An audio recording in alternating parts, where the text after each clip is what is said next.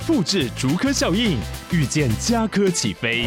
嘉义花园造镇新案 AI 世界城隆重登场，马上把握与嘉科最近的距离。嘉义科学园区无人机产业聚落，华泰名品城打造高铁 Outlet，故宫南院长庚医院县府生活圈 AI 世界城二到三房抢先预约零五三七一七五五五。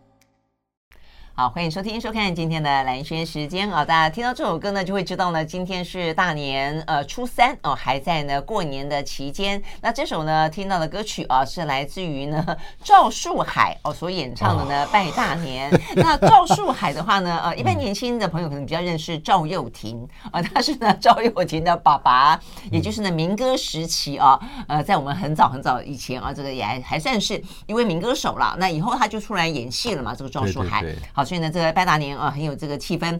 呃，我们今天现场邀请到的孙维新老师啊，先跟大家都介绍一下。新年快乐，新年快乐，各位。对对。你刚刚听了赵又廷的歌，你就可以想象赵树赵树海的歌啦。啊，赵树海的歌，那当年他唱这歌的时候，是跟赵又廷现在一样帅的时候。哦，那个年代。这样讲是。一样，就是我们那个年代的歌啊。但是很高兴在在过年的时候，能够跟我们各位听众跟观众朋友在空中相会。对呀，对呀，因为我们想说，哎，那这个过年的时候呢，呃，大家都很喜欢听孙维新老师跟我们讲科学人嘛。那虽然没有科学人杂志。但是我们就把呢，呃，过去这几期里面呢，觉得非常有意思的一些话题，然后呢，请老师帮我们挑一挑，然后在今天的话呢，一样跟大家分享，跟大家一起过年，过一个科学的年。我们上次上一回里面，我们不是讲酒跟赌吗？过年以后，大家总是要小赌怡情嘛。但是我记得有一回，我碰到了澳门科学馆的馆长，嗯哼，大家知道澳门是有赌场的，啊，对，很多澳门的那个公共建设其实经费都来自来自赌场，嗯，但是我就。我不知道那怎么回事，跟那个科学馆的馆长说，你们要不要来做个几率的展示，做几率的展览？为什么？因为几率展整个展场里面摆的不是轮盘赌啊，就是赤脚老虎啊，要么二十一点什么东西。我说你要用这种几率科学的展示，告诉我们来参观的民众，你去赌场是赢不了的。那个馆长的脸色就垮下来。那馆长说：“孙馆长，你还要我继续活下去 我们在澳门就是要靠赌场赚钱嘛。没错，那很好，那就是赌。但是我们今天来我们的新的嗯节目内容了。对，我们要聊一些比较有趣的话题啊。那呃，中间其实真的是科学人杂志里面大大小小的文章了。我们以前比较多的呢，都是去选它的呃这个封面故事，然后几个比较大的专题。但里面很多科学人新闻哦，都是非常有趣的。好，所以我们今天挑了。几个，一开始我们先讲聊几个跟我们的视觉跟听觉有关的科学。嗯，呃，先就视觉来看好了。这个老师，我们跟跟我们聊一个呢，很奇怪。老师刚刚没讲，我还没有想过这个事情。就是我们看镜子，我们看镜的时候，呃，会发现我们是左右颠倒嘛。这个这个我有感觉。老师刚问我说：“那你怎么没有想过，为什么不会上下颠倒呢？”对，我从来没有想过这个问题，为什么不会上下颠倒？我觉得这就这就很有趣的。你照镜子的时候，嗯、你左手拿起来，镜子里面是右手；对，你右手拿起来，镜子里面左手。对，所以镜子跟你这个 image 左右是颠倒的。是啊，但是镜子是一面平的东西啊，它为什么只颠倒左右手、左右边，没有颠倒上下边？没有想过这个问题。对，没有。你上照了以后，你会发觉头在底下，脚在上面，啊、没有没有这样反过来呢？嗯，所以其实它也反了，它也反了，只是我们没有注意到它的反是在哪个平面上面反呢？在你的脸的方向，你可以了解吗？就如果说我们啊，当皇帝坐北朝南吧，你背后是北边，前面的镜子是南边，那你的左手是东边，对，右手是西边。嗯，我知道很多人在讲到这边就已经懵了，但东南西北至少你知道啊，这是整个这样的三百六十度。No no no no no，你东西方向在里面是相反的。对，那其实南北呢？也相反了，为什么？因为你现在在人站在镜子前面，你是坐北看南，哦、镜子里面的你是什么？坐南看北。坐南看北，所以你反是反那个轴。啊、哦，我知道你的意思，所以不是这样上下反，是是对，是这样子的反。对对，是你是一百八十度的反，所以你的镜子镜像是反过来面对你这个地方的，嗯、然后你的左右方是这样反的。嗯、不知道我们为什么开年就第一次要把大家 折腾成这个样子啊？这因为只是镜中像，大家下次再照镜子的时候。就会多一点科学的素养啊！真的吗？可是这样子会会更更想通什么事情吗？哦，你会，我真的，其实它就是 x、y、z 三个轴的对称的变化。哦 okay、你会发现，你在这个轴上面会互相变换。嗯，你其实在这个轴上也会互相变换。嗯，但在这个轴就不会了。嗯、所以是蛮好玩的，就是分析一下那个感觉。我我觉得很多时候科学就起源于无聊，就是你无聊的时候，你开始想这些问题，突然想到一个大家日常习以为常，但从来没有认真思考它为什么会这样子的现象，嗯、那就是科学发现的起点。所以意思是我们要经常无聊就是了。哦呀，无聊发呆，然后你可能就哎，为什么这样子呢？哎，为什么那样子呢？伟大的物理学家费因曼 （Feynman） 费曼，他就在他那个书里面，呃，不要再开玩笑了。费曼先生的书里面写了，他无聊到他他小孩的时候无聊的时候就开始看蚂蚁搬家。啊。然后看了蚂看了好长一段时间以后，就是那种下午他父母也不来，就让他放到自己去玩。看蚂蚁搬家看了好一阵子以后，他就开始真正了解了蚂蚁的生态。所以很多知识是靠自己的观察累积起来的。我们不要不要老觉是觉得说我们的知识来源就是学校中课本上面的来源知识，不是教室中课堂课堂上的书本来源知识啊。很多知识应该是我们在日常生活的观察得来的，那才是我们自己真正的知识啊。那这些知识呢，你如果没有无聊的时间，对，你是不会想要去做的。嗯，而且要观察才会好奇，好奇才会真正引引发兴趣。蓝轩说的很好。观察是一回事，但通常我们的年轻一代被训练成观察是一回事，而不见得产生好奇。嗯，为什么观察会看到说哦，那这个现象课本里面什么地方有，或者老师会告诉我答案，他就没有自己想要去探索说为什么他会这个样子。就像你说，我们讲千千年以前的先民，千万年以前先民走出山洞，抬头看到的满天星斗，嗯，他的好奇应该还是不少的。对，所以他的好奇到后来演化成为科学发展的过程。嗯，到今天我们才有这些科学。那为什么你不像先民那个样子走出户外去找到自己的好奇，嗯，而只是沉湎在书本中的答案呢？嗯嗯嗯。但我觉得现在好像会觉得说，是不是以很该发现的事情都已经被发现了，该发明的事情都已经被发明了，所以呢就觉得说啊，那这样就就够了，这样的事情已经够丰富了，或者也就已经够复杂了，所以呢就不用再想下去了。但是未必，对不对？其实还有太多太多的未知了。蓝轩问到一个非常说了一个非常好的概念啊，很多人都会觉得当时的科学已经如此丰富，你该发现的、该查问的、该问的问题都问完了，发现 Lord Kelvin 凯文爵士，就是你知道 Kelvin 不是我们有一种温度的温标吗？我们有华氏的温标，有摄氏温标，还有凯氏温标。凯氏温标是科学人用的嘛？Kelvin Kelvin 是一个一个爵士，他是很重要的物理学家。Lord Kelvin 呢，一百多年以前他就竟然说了，科学问题基本都解决了。嗯，物理里面只剩两个问题没有解决的，讲了两个问题啊，但后来大家发觉，它不是呢，物理问题多得很呢。嗯，当你一旦你的视野拓宽了，无论是你的看的显微镜来得更细了，望远镜做得更大，看得更深、更暗、更远了，你会发现全新的、完全不一样的东西。就像我们上次不是提过猛河海底的东西，你不到海底三五千米的深度，你不知道海底的海床上布满了大大小小的猛河。对呀、啊，而且还讲到说，当那个地方深海当中有百分之九十的生物我们都没见过。对，对，所以我们未知的地方还真的是太多太多了。当你开始不发问的时候呢，我我觉得人类大概就停止进步了。呃，人类已经停止进步很久。真的吗？你看三千年前，我们今天会看四书、《论语》《中庸》《孟》《大学》《孟子》什么，看了还是会觉得很感动，觉得那时候讲的很很有道理的话，就代表这三千年来人的人性基本没有太大的进展。对呀、啊。哇，真糟糕！好，那我们刚刚讲呢，从视觉开始讲起哦，实际上听觉也是一样。听觉的话呢，当我们若有无穷尽的好奇的话呢，我们应该会很好奇，到底有没有外星人，而且外星人会不会窃听我们呢？我们休息了回来解答这个话题。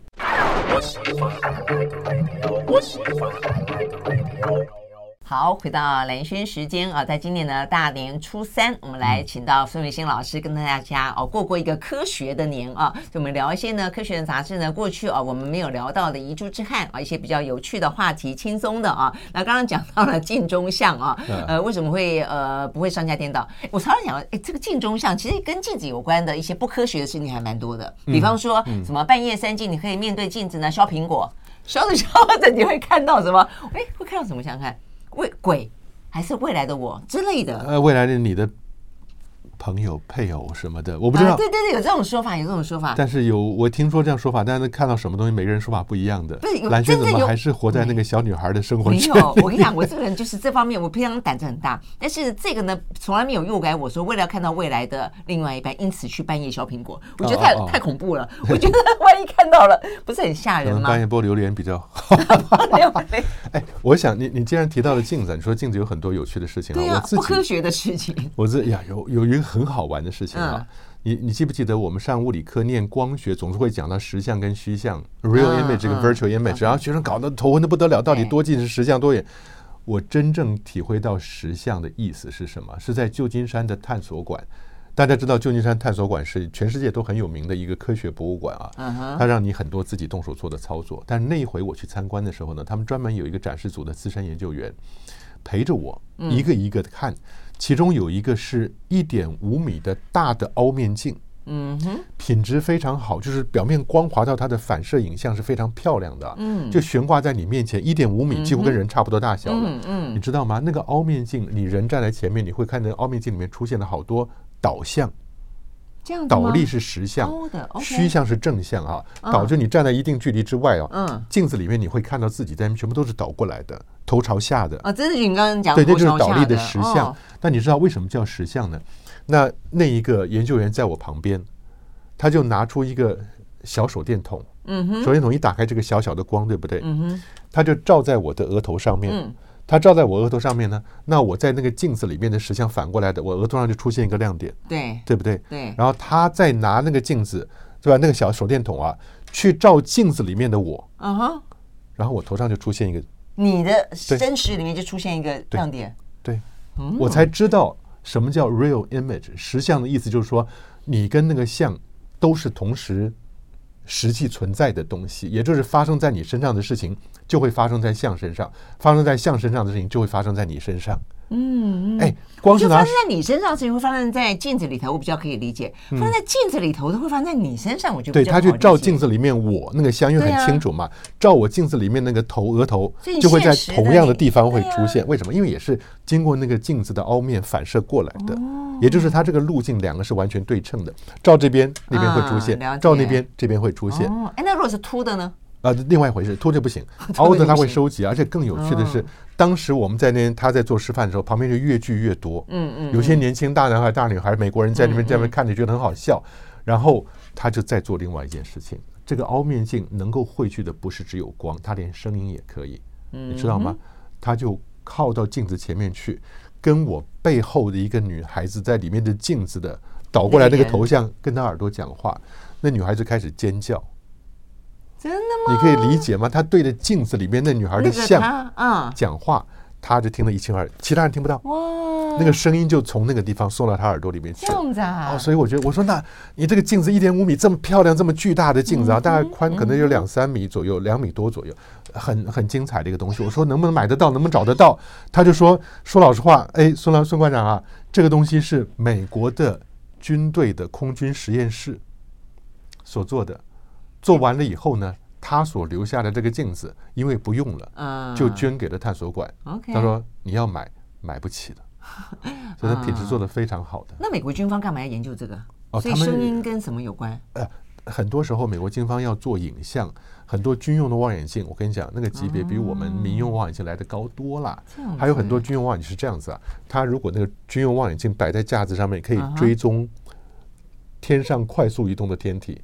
你知道我们在做天文的观测，这个赤道一带的镜头走，你走到那个地方停下来以后，它突然会晃一下，对不对？叫 backdash，它那军规的绝对不会晃，走到哪里瞬间速度快，到那边说停就停，因为它要追踪高速移动的东西。嗯，比方说外星人。是不是飞弹了？飞弹，他就追上天上的无人飞机啊，飞弹也好，它移动很快速，所以它它那个军规的望远镜赤道仪是非常精彩的。那你可以知道，像这样子的镜子，它用来做的就很多是军规所用的瞄准啊，或者反射光啊，或者测量镭射光什么的设备。嗯，OK，好。军队反正是没有成本概念的。老师，那为什么那个科学杂志先前会有一篇文章讲到外星人会不会窃听我们？是什么意思？窃听的意思是说，我们的无线电波承载了我们的声音的音频的讯号跟视频的讯号。嗯，那我们不断在在地面上广播出去。你可以想象，每个人家中在生活的日常生活里面，周边都是这些无线电波讯号。嗯哼。为什么？因为你手机一打开就收得到讯号，收音机打开，电视打开，画面就出现了。嗯。那不是说你打开之后，那个讯号才从电台跑过来。嗯哼。而是它一直就在你的周遭了。对。那既然在你周遭，它也会往地球外面去去扩散出去。嗯。所以，它如果说外星人在地球外面不远的地方，那也搞一个小耳朵。嗯，它有它的设备，有它的仪器。但它听不懂我们的语言呢？那你派个人去教他，就。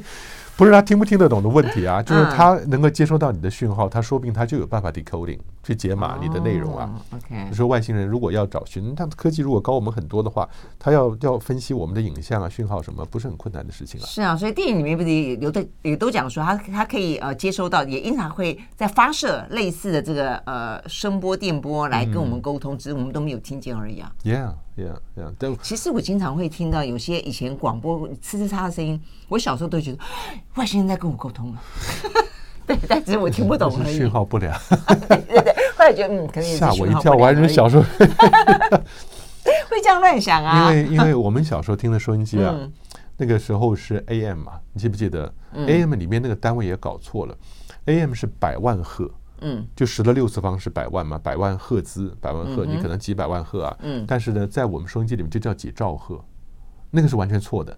兆是十的十二次方，那百万赫十的六次方，但那时候就把兆当作是百万赫，所以你会听几兆赫。百万赫其实非常低频的，它就是 AM，AM 是我们讲调频跟调幅，它是调幅，而 AM 的传递讯号的方式是靠着电离层反射，地球周遭有一圈电离层是带电的。嗯，那呃。我们这些长波的 AM 是长波的无线电波呢，是穿不出去，会反射，所以呢，它打到上面以后下来，另外一个地方就可以接收到无线电波的讯号，收音机就收到 AM 了。但如果呢，电离层开始不稳定了，嗯无论受到太阳影响或者受到什么样，电离层开始不稳定了，你的讯号就变得吱吱喳喳了。嗯嗯，所以不是外星人跟我讲话。好，我们休息了再回到现场。I like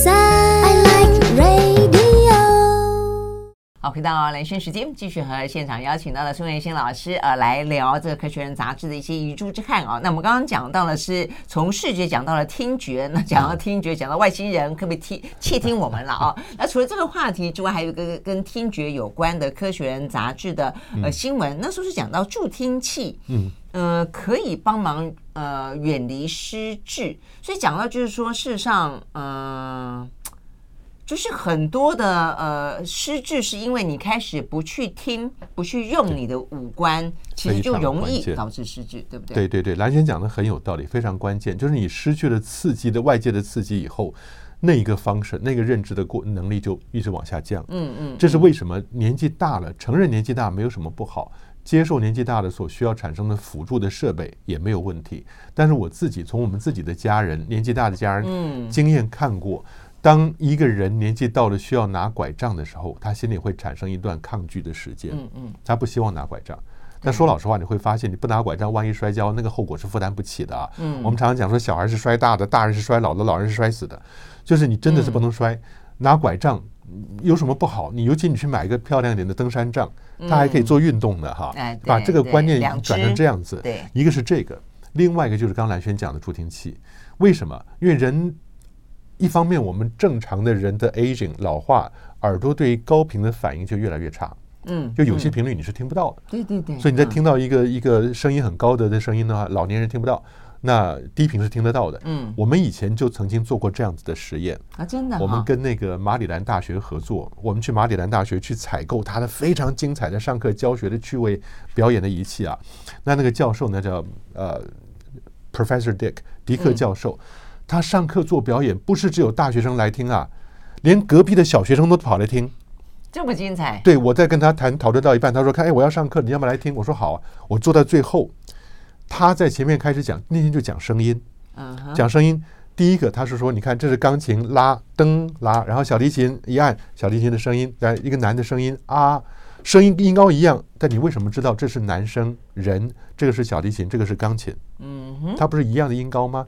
哦，那个叫基音，基础的基，基隆的基，基础的基，嗯、基音就是都是拉，嗯、但是呢，它有泛音，泛就是广泛的泛，嗯，泛音叫 harmonics，那这些泛音呢，就是跟你这个器材共鸣腔有关系的声音都加在里面了。嗯然后他就有办法，他经过那个解调器，把一个一个泛音抽掉。嗯，抽掉一个拨一下，抽掉一个这三个音，抽掉一个拨一下，到最后，对你把泛音全部抽掉以后，这三个音你竟然分不出来哪个是钢琴，哪个是小提琴，哪个是人声。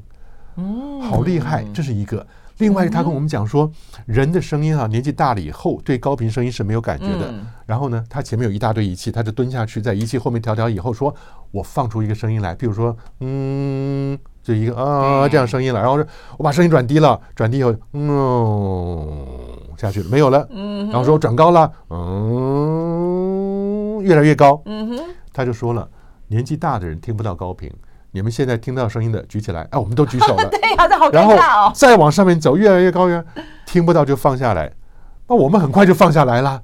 到最后，你会硬撑的，一直手举着。然后很好玩，那个那个教授之有趣，上课之好玩，他就在蹲在那仪器后面，然后抬头出来看看观众啊，观问观众，然后到到最后只剩前面三个小孩手举那么高，我们全部没有人听得到声音了。这三个小孩还手举那么高，跟狗一样。他就观观观说：“你听得到？他听得到，听得到。”然后那三个小孩还听得到。那教授站起来，手上拿着插头，我插头都拔掉了，你还听得到？笑了！你知道，像这种上课的搞笑事情，你会记一辈子。真的是，这我就觉得上课除了知识内容之外，你怎么样包装，让人留下深刻的印象很重要。那请问，那那三个小孩子怎么回事？他就是坚持自己认为他听得到啊，开始脑子产生幻觉了。皮小孩。不过这个东西是有帮助的，据说啦，嗯，美国有个乡下的 supermarket。到了晚上，常常就会有一些不良少年在 supermarket 在超市门口胡打乱闹的，年纪大的老先生老太太都不敢进去。嗯，那结果这个超市老板听到了物理学家的劝告，在门口上方装了一个高频产生器。到了晚上呢，一打开，那些年轻小朋友都会听到一个尖锐刺耳的声音。啊，那反正老人家听不到，老人听不到，好好的进去买菜了。所以其实科学知识还真能帮助你赚钱呢。真的是哎，可以这么的生活化哎，哦，太棒了，嗯，真的。哦，回到助听器上。对，回到这，对，我觉得这个蛮蛮有趣，因为我陪我爸妈去去呃，就是买过助听器，那就要有一个试戴的过程，他们会要呃，他们去听试着听某些特别的字句，就刚刚老师讲的，有些声音比较高频，有些声音比较低频，他去测你的两个耳朵大概听力如何。对啊，也在这个过程当中，我们才知道说，哦，原来他可能听不见高频，听得到低频之类的。所以你跟父母亲讲话，就变成说是呃。比方说他电视声音，嗯就比较不容易听到。嗯嗯，啊，但是有时候讲话，我说蓝轩跟隔壁讲一些你不希望让父母听到的话，就用比较高频的声音去讲，有道理，都要产生的出来才可以。对，不过我讲这个很重要，就是说大家希望视觉上需要有刺激，听觉上。也会需要有刺激的啊，因为你戴着助听器以后，还能听到日常生活的声音，他的听觉就不会退化。嗯，那我自己也知道，像我们到了常常以前我母亲还在的时候，到美国去陪她，那陪她的时候，有时候大家出门吃饭，她戴着助听器讲话就很正常。但你你自己戴着耳朵，你试试看，声音会变很大。对，那结果到了一个很吵的，譬如说某某某有名的小笼包店，我们去吃饭在洛杉矶哈，但里面很吵。嗯，我母亲就把它拿下来。对，但是可以安心吃饭，但是在正常生活里面还是要带回去，因为你太久不带，你就习惯了没有声音的对对对的环境了以后啊，刺激不但刺激，在这个杂志里边这篇文章也说了，它反而会加速失智。嗯嗯，刺激很重要，就像有些生命科学家做的比较残忍的实验，你们敢听吗？小猫，小猫生下来有两个实验做的挺残忍，第一个是把小猫生下来以后左边眼睛缝起来。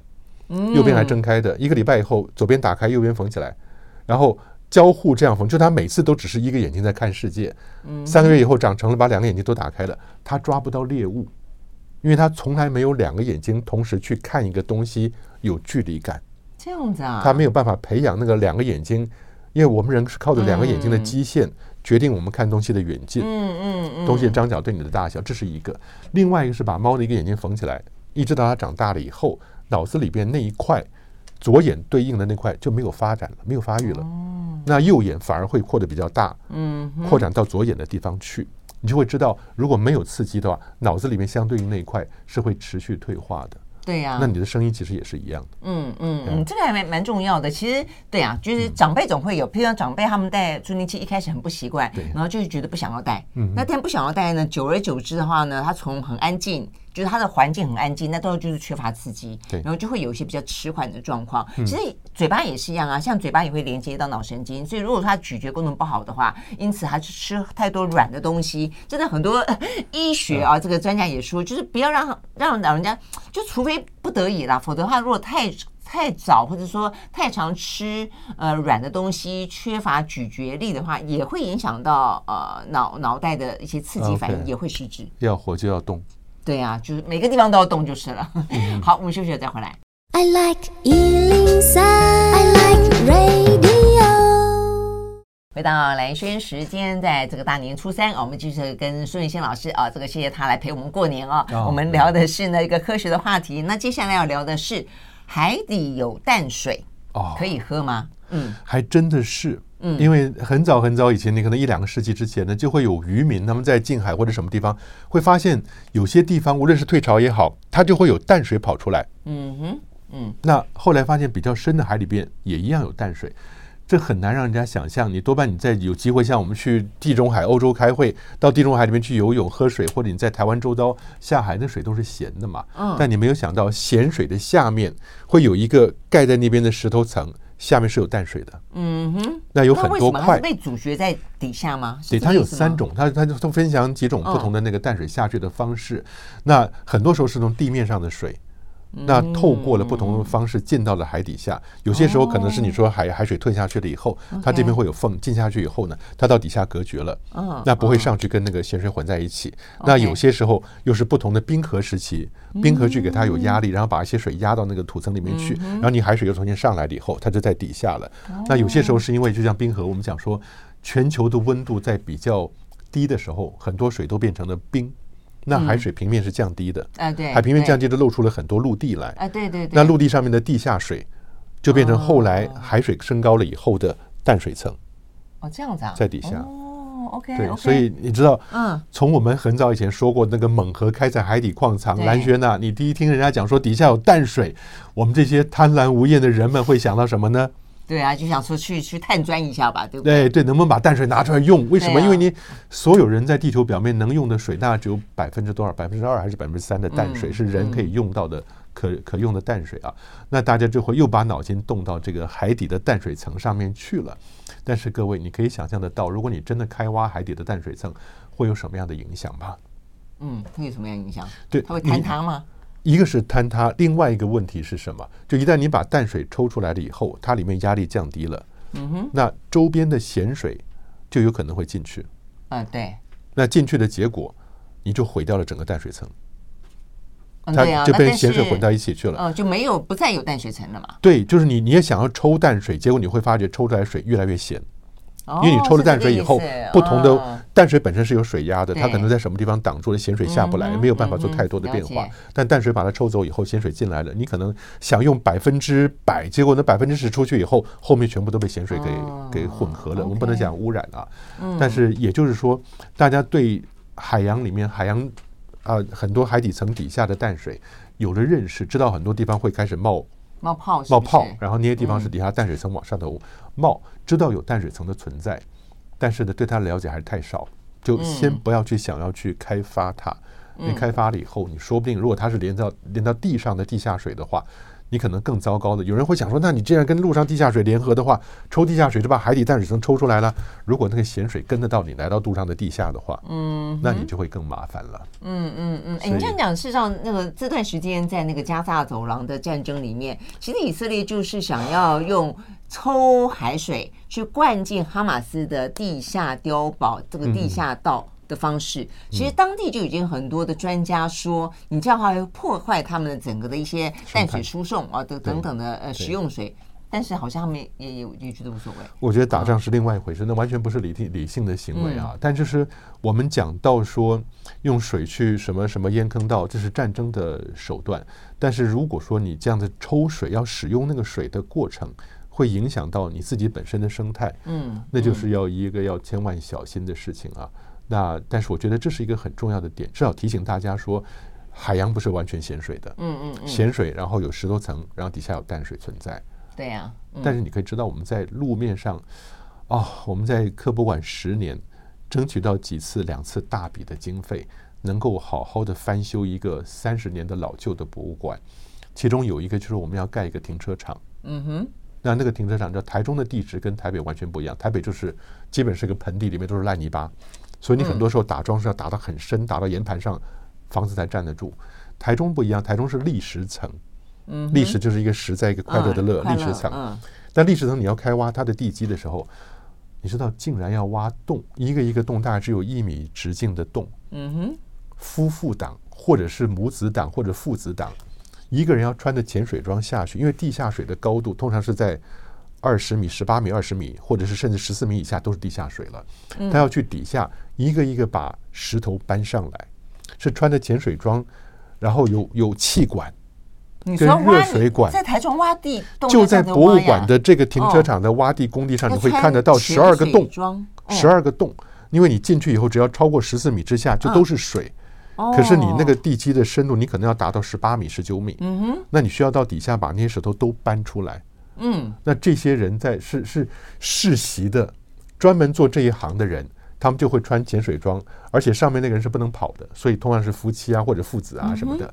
上面那个人是要打气，不断把气、空气跟热水打下来。他是穿在那种潜水装里面，沉到那水里面去，一块一块摸索的把石头搬上来。我都觉得已经二十一世纪了，怎么施工的工法还是这个样子？对啊，好难想象哦。那这就是几年以前的事情啊。我们做了一个停车场。哦，那所以在台中盖房子。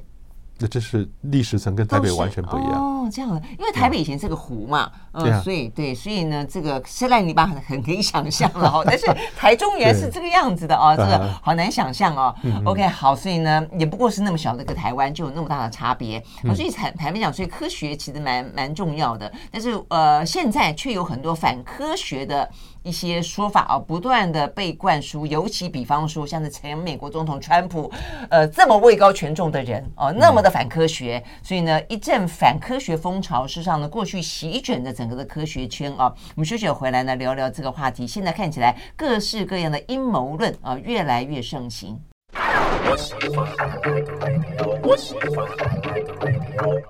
好，回到蓝轩时间，继续和现场邀请到了孙维新老师来聊天啊。这个老师跟我们一起过年，然后呢，聊聊一些科学的有意思的话题。那科学真的就是还蛮重要，我觉得基本上科学代表的是一个求知求真的精神了啊。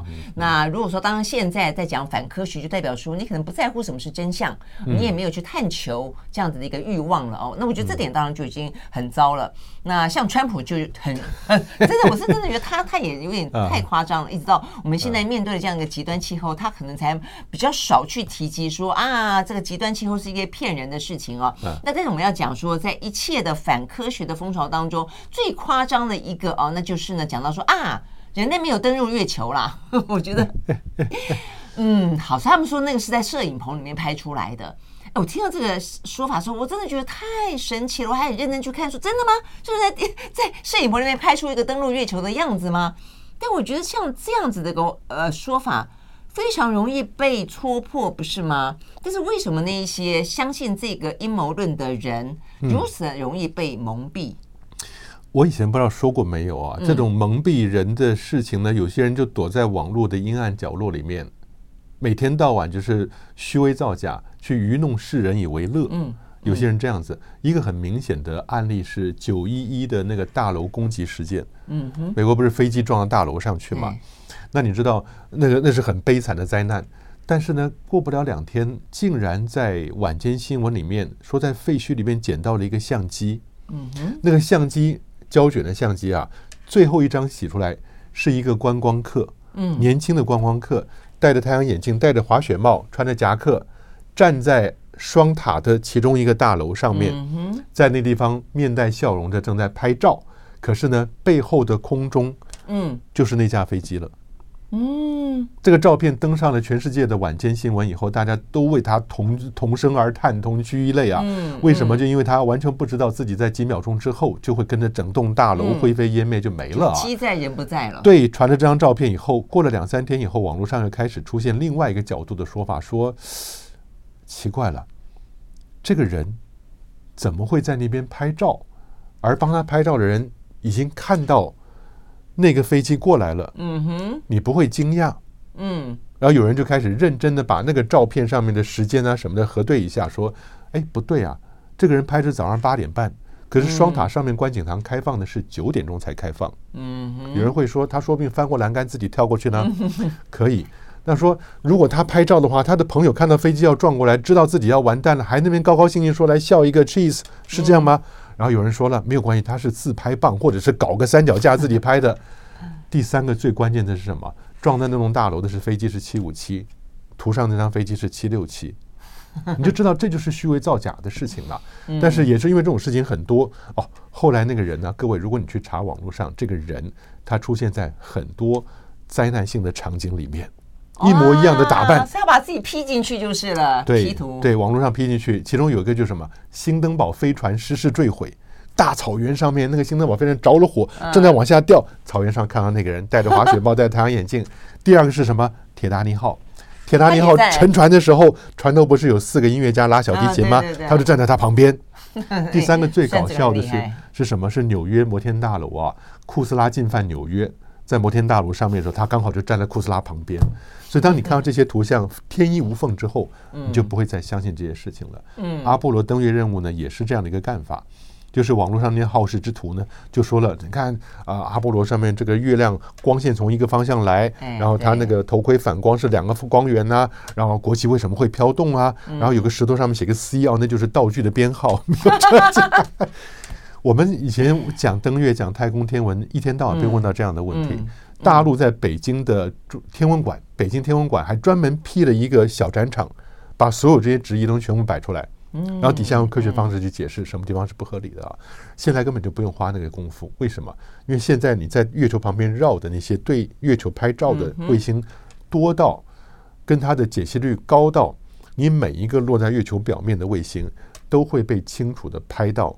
它的影像，嗯，不单是那个卫星落下去，阿波罗十五号、十六号、十七号落的位置，连它降落的过程中所弹掉的那个隔热板，嗯，降落伞落在哪里，一清二楚，嗯，所以我觉得这东西一旦出来以后，就没什么好再争的了。嗯，否则的话，你说现在连苏、连印度、连日本、连韩国都要登月了，难道那些国家都得跟美国好莱坞去借摄影棚去？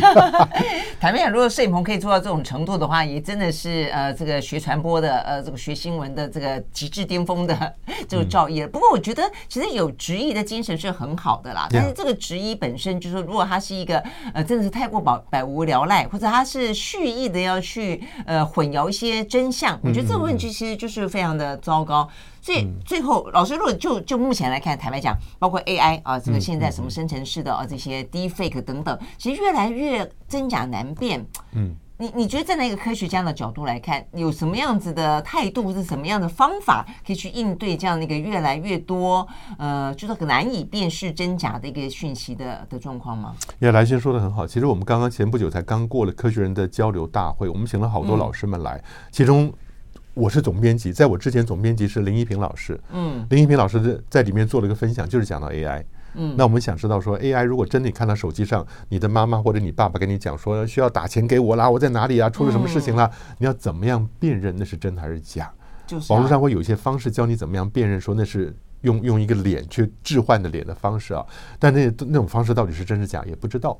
我们所能做的只是不断的把这些讯息散布出去，让大家知道，你接到这种讯息的时候，你心里要有警觉。嗯，就像别人叫你汇款到银行、到了邮局汇款，你心里要有警觉，到底是真的是假的。你不要因为说你是我好朋友，你是父亲或者是母亲，就觉得理所当然了。大家在 AI 横行的时代。心里面随时随地要提高警觉。哎，奇怪了，我们过年怎么讲？提高警觉，小心烛火。好，所以虽然应该快快乐乐过年了啊，对，但是有些呃 提醒或者有些对跟科学有关的一些趣味或知识啊，我们都非常继续的啊，会在这个科学杂志当中跟大家分享。好喽，那非常谢谢老师，OK，到我们现场来跟我们一起过年，新年快乐，新年快乐。嗯，好，拜拜，拜。